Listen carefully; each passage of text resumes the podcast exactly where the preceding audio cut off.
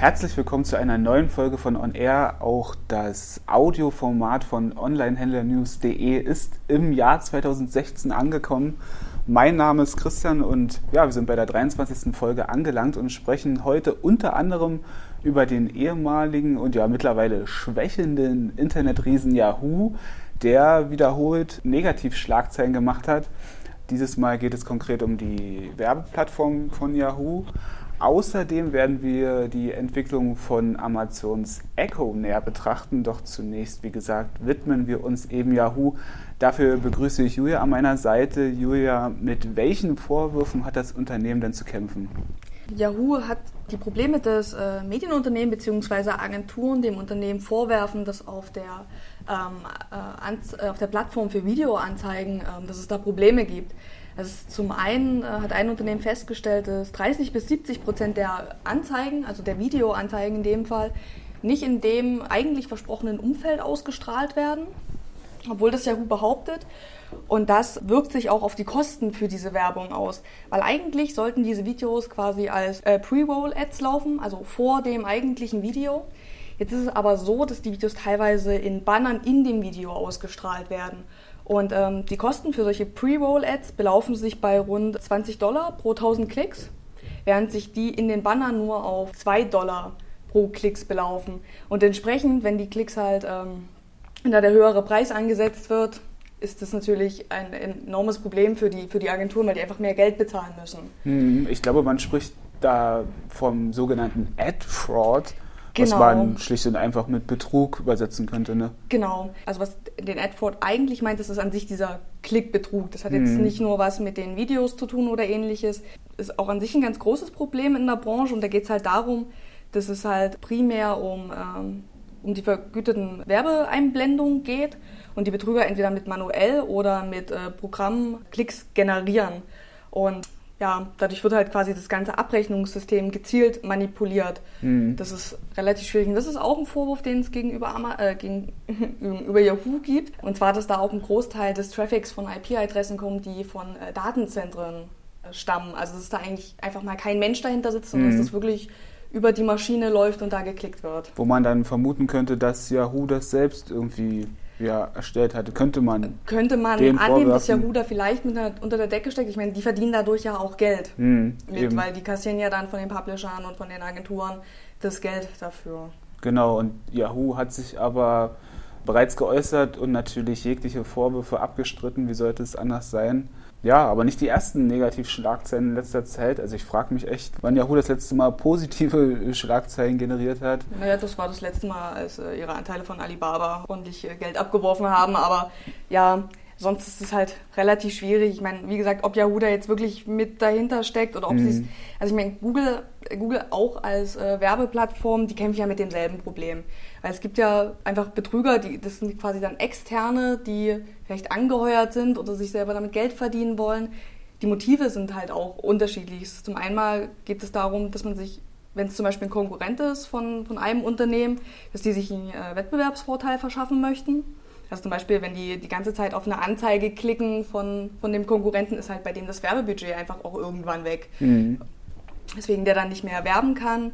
Oder es ist halt das Erschleichen von, von Leistungen, also wo direkt auf eigene Anzeigen vielleicht geklickt wird und dadurch Geld generiert wird.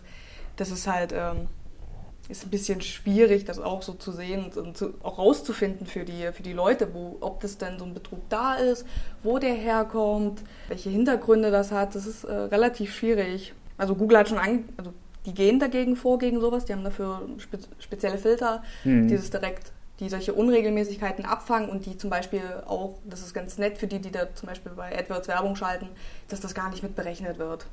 Zum Beispiel. Das mhm. fällt dann quasi gar nicht mit in die Klickstatistik mit rein. Also nicht nur Yahoo hat mit diesem Problem zu kämpfen, sondern auch Google kann man grob zusammenfassen. Und ja, wie gesagt, Yahoo, ich glaube vor ein oder zwei Wochen kam erst die Schlagzeile, sie wollen in diesem Jahr 1000 Mitarbeiter entlassen. Insgesamt haben sie weltweit 10.000 und kurz davor wurde auch bekannt, dass sie ihre Videoplattform Screen schließen werden, die hierzulande nicht unbedingt bekannt war, aber vor allem in den USA. Da wurden zum Beispiel Footballspiele übertragen und so weiter und so fort. Ja, wie gesagt, viel Trubel bei Yahoo. Bevor wir jetzt uns dem Echo von Amazon widmen, erstmal noch die wichtigsten E-Commerce-Kurznachrichten der letzten Tage. Die Höhle der Löwen, Ralf Dümmel fortan in der Jury. Die beiden ursprünglichen Mitglieder Lenke Steiner und Wural Oeger werden zukünftig nicht mehr Teil der Jury sein. Mit Ralf Dümmel wurde nun zumindest ein neues Mitglied vorgestellt. Dümmel ist Chef des Hamburger Handelsunternehmens DS Produkte, die Non-Food-Produkte produzieren und international vertreiben. Zitat: Überzeugt mich der Biss und das Potenzial der Gründer und kann die DS-Produkte GmbH den optimalen Nährboden für schnelles Wachstum der Produktidee sorgen, dann werde ich mit Sicherheit Feuer und Flamme für ein Investment sein. Bertelsmann Club schließt seine Pforten. Liebe Kunden, wir haben unser Geschäft eingestellt. Mit diesen Worten wird man auf der Homepage des einstigen Aushängeschilds von Bertelsmann empfangen. Die zunehmende Digitalisierung des Marktes scheint letztendlich wohl zu stark gewesen zu sein. Im Februar 2014 hatte das Medienunternehmen dem Bertelsmann Club noch einen neuen Online-Auftritt gegönnt. Ein paar Monate später verwies der Club darauf, dass man aufgrund der rückläufigen wirtschaftlichen Entwicklung seiner Aktivitäten in Deutschland, Österreich und der Schweiz ein Fortbestehen der Geschäfte nicht länger gewährleistet werden könnte. Dies hat sich mit dem Ende nun bewahrheitet. Spreadshirt bestätigt Schließung seines Leipziger Produktionsstandorts. Durch diese Maßnahme verlieren 16 Voll- und 10 Teilzeitbeschäftigte ihren Arbeitsplatz. Man befinde sich mit ihnen und dem Betriebsrat in Gesprächen über ein schnelles und faires Ausscheiden. Das Seltsame dabei ist der offizielle Grund für die Schließung. Zitat: Wir hatten in Leipzig keinen Platz mehr zu wachsen. Zuletzt wurden nur noch 10 Prozent der europäischen Produktion aus Leipzig-Plagwitz geliefert. Die restliche Produktion wurde bereits in die östlichen Nachbarländer Polen und Tschechien ausgelagert. Vor allem der tschechische Standort soll weiter wachsen, insbesondere hinsichtlich der Mitarbeiterzahl. Eine Nachricht aus dem Bereich Logistik. Die EU-Kommission erlaubt offiziell die Übernahme von TNT Express durch FedEx. Dabei kommt die Kommission zu dem Entschluss, dass die europäischen Verbraucher nicht durch die Übernahme benachteiligt werden würden. Bereits vor drei Jahren hatte UPS einen Versuch gestartet, TNT Express für 5,2 Milliarden Euro zu übernehmen. Dies scheiterte jedoch zu dem Zeitpunkt an der EU-Kommission. Die anstehende Übernahme wird FedEx nach bisherigen Informationen voraussichtlich 4,4 Milliarden Euro kosten. Sie soll insgesamt den US-amerikanischen Logistikkonzern insbesondere in Europa präsenter machen. Bastei Lübbe und Amazon ernten massive Kritik für Gratisaktionen. Nutzer der kostenfreien Kindle-App von Amazon erhalten die digitale Ausgabe von Dan Browns Bestseller Illuminati ebenfalls ohne weitere Kosten dazu. Mit dieser gemeinsamen Aktion haben sich der Verlag und der Onlinehändler zumindest bis zu einem gewissen Grad ein Eigentor geschossen. Die Buy Local Initiative, die sich insbesondere für stationäre Geschäfte einsetzt, hat mit sofortiger Wirkung die Zusammenarbeit mit dem Bastei Lübbe Verlag beendet. Buy Local wirft Bastei Lübbe vor, mit der Gratisaktion die zunehmend monopolistische Struktur des Online-Riesen Amazon zu stärken. Das waren die wichtigsten E-Commerce-Kurznachrichten der letzten Tage. Wir widmen uns nun dem intelligenten Lautsprecher von Amazon. Damit hat sich der Micha näher beschäftigt. Micha, die Gerüchteküche brodelt, kann man sagen. Um was geht es dabei genau beim Echo? Genau, also es gibt die Gerüchte, dass Amazon eine tragbare Version seines Echo-Lautsprechers entwickeln soll und sogar in wenigen Wochen auf den Markt werfen soll, was es gibt solche Gerüchte immer mal wieder bei Amazon, dass sie etwas in wenigen Wochen starten werden. Die treffen sogar in den meisten Fällen überraschenderweise zu. Also kann ich mir schon vorstellen, dass es jetzt wirklich durchgezogen wird, dass Amazon wirklich an diesem Gerät arbeitet. Der Echo, es ist ein intelligenter Lautsprecher, wie du schon gesagt hast. Hinter mhm. dem, in dem Lautsprecher steckt quasi Alexa, das ist die künstliche Intelligenz von Amazon. Die wurde auch in den letzten Monaten immer mal wieder erweitert. Also ist quasi ein Sprachassistent vergleichbar mit Apple Siri mhm. oder der namenlosen OK Google Tante. die war am Anfang dazu da, um Informationen abzurufen.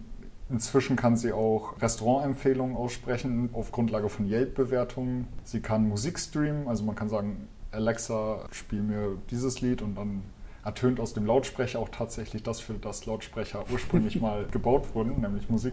Ähm, man kann den Wetterbericht abrufen und alle solche Dinge. Also es ist quasi, ähm, wer die Iron Man-Filme gesehen hat, Jarvis, der, der digitale Butler, der einem quasi genau. alle Informationen geben kann und sämtliche Wünsche erfüllt. Da hast du jetzt die positiven Seiten herausgestellt, genau. aber da kam auch direkt sehr viel Kritik. Richtig, da Alexa quasi auf Zuruf hört, muss der Lautsprecher immer mithören. Hm. Also der muss immer aktiv sein, der hört sämtliche Gespräche mit um den Befehl Alexa, gib mir das oder, oder was bedeutet dies, mhm. jederzeit ausführen zu können. Das ist natürlich datenschutzrechtlich äußerst bedenklich. Ich meine, man stellt es sich zwar willentlich ins Wohnzimmer, aber sämtliche Gespräche und Umgebungsgeräusche abzuhören, nicht nur aus dem Zimmer, in dem der Lautsprecher steht, weil er so empfindliche Mikrofone hat, dass er auch selbst aus Nebenräumen Befehle entgegennehmen kann, mhm. ist schon ähm, in dem Punkt bedenklich. Dann natürlich alle Daten, die übertragen werden, die Gespräche, die Anfragen, das wird natürlich alles auf den Amazon-Servern verarbeitet. In der mobilen Version muss man jetzt sagen, mussten sie das Problem notgedrungen lösen, was man so auslegen könnte, dass Amazon den Kritikern einen Schritt entgegenkommt, aber eigentlich ist es mehr eine technische Besonderheit, da der tragbare Lautsprecher natürlich einen Akku drin hat, kann er nicht durchgehend laufen und alles aufzeichnen. Mhm. Also wird es damit gelöst, dass der Sprachbefehl auf Knopfdruck eingegeben wird. Ähnlich wie bei man bei Google zum Beispiel die Sprachbefehltaste halten kann auf einem Smartphone nicht mehr ganz so bequem dann, aber durchaus genau. nicht mehr so bedenklich, könnte man sagen. Richtig. Natürlich werden immer noch alles, was man sagt, bearbeitet, wird gespeichert. Dieser Bequemlichkeitsfaktor ist jetzt überraschenderweise trotzdem wieder bei vielen ein Kritikpunkt. Na, aber damit verliere ich ja meine Bequemlichkeit. Hm. Also es ist immer dieses die Waage halten zwischen Datenschutz und was macht mein Leben möglichst angenehm. Überraschend ist auch die Größe, also es ist jetzt kein Gerät, was man sich in die Hosentasche stecken kann. Der ursprüngliche Echo hat etwa die Größe einer Pringles-Dose, also so einer Chips-Dose. Mhm. Der tragbare soll die Größe einer Getränkedose haben, also etwas kleiner. Also man kann ihn sicher mit durch die Wohnung schleppen. Mit nach draußen nehmen, wage ich zu bezweifeln, da er halt immer eine Internetverbindung haben muss, um die Befehle entgegenzunehmen. Mm, also stimmt, ja. dieses Gerät muss ständig mit dem Internet verbunden sein, ansonsten funktioniert es nicht. Zumindest nicht so, wie Amazon es sich gedacht hat. Da wird man halt sehen müssen, ob es den Markt für die Leute gibt, die sich so einen Lautsprecher die ganze Zeit mit durchs Haus schleppen wollen. Vielleicht mal kurz deine eigene Meinung. Gibt es so einen Markt? Wird sich dieser, diese portable Version durchsetzen? Ähm, Wirst du dir vielleicht selbst einen zulegen? Mal ein bisschen da, aus dem Nähkästchen geplaudert? Ja, da ich nicht unbedingt weiß, ob ich mir äh, Amazon ins Wohnzimmer stellen würde, mhm. ähm, generell glaube ich nicht, dass ich mir einen, einen tragbaren Echo-Lautsprecher holen würde. Ähm, es gab auch eine Stimme oder es gibt Leute im Internet, die meinen, naja, ein tragbares Gerät, was mir Musik spielen kann und Videos, sogar Videos abspielen kann und Informationen aus dem Internet liefert und einen Sprachbefehl hat, das wäre auch ein Smartphone. Also warum sollte ich mir so einen tragbaren Lautsprecher Eben, besorgen, ja. wenn ich auch nicht nur das Amazon-Wissen, sondern das gesamte Wissen der Welt in einem schon existierenden Gerät habe? Ich wäre dann eher auf der Seite. Also für, für mich persönlich ergibt dieser tragbare Echo nicht wirklich Sinn. Man erkennt noch nicht so richtig die Vorteile. Nee. Andererseits denke ich mir, Amazon überrascht da des Öfteren mit irgendwelchen Funktionen, mit Klar. denen man nicht mal ansatzweise geahnt hat. Ja, ähm, vielleicht verbinden sie es ja so ein bisschen mit dem schon existierenden Dash-Stick, was mhm. ja diese erste Version des Dash-Buttons oder dieser gesamten Dash- Technologie. Technologie war, die sie weiter aufgebaut haben, womit man halt mit diesem Stick auch mit Mikrofon drin Einkaufslisten zusammenstellen konnte oder so. Kann ich mir auch vorstellen. Dann wiederum, also es kommt halt auf die Häusergröße an. In meiner kleinen Wohnung zum Beispiel, eine, eine kleine Dreizimmerwohnung oder Zwei-Zimmer-Wohnung, ähm, wenn Echo wirklich so empfindliche Laut Mikrofone hat, dann brauche ich das tragbare Ding nicht, weil kann ich aus jedem Zimmer dem, ja, dem Gerät was zurufen. Bei größeren Häusern klar, garantiert. Ähm, aber auch so, eine, so ein bierdosengroßes Gerät, wüsste ich nicht, warum ich das den ganzen Tag in der Hand halten soll, wenn ich durch mm. mein Haus laufe. Die Alternative ist dann sicher, dass man sich fünf Echo-Lautsprecher im Haus verteilt. Aber mm. also für mich ist das ist eine nette Spielerei, ähm, aber wirklich die, jetzt die notwendige Lebensanwendung sehe ich da noch nicht so drin.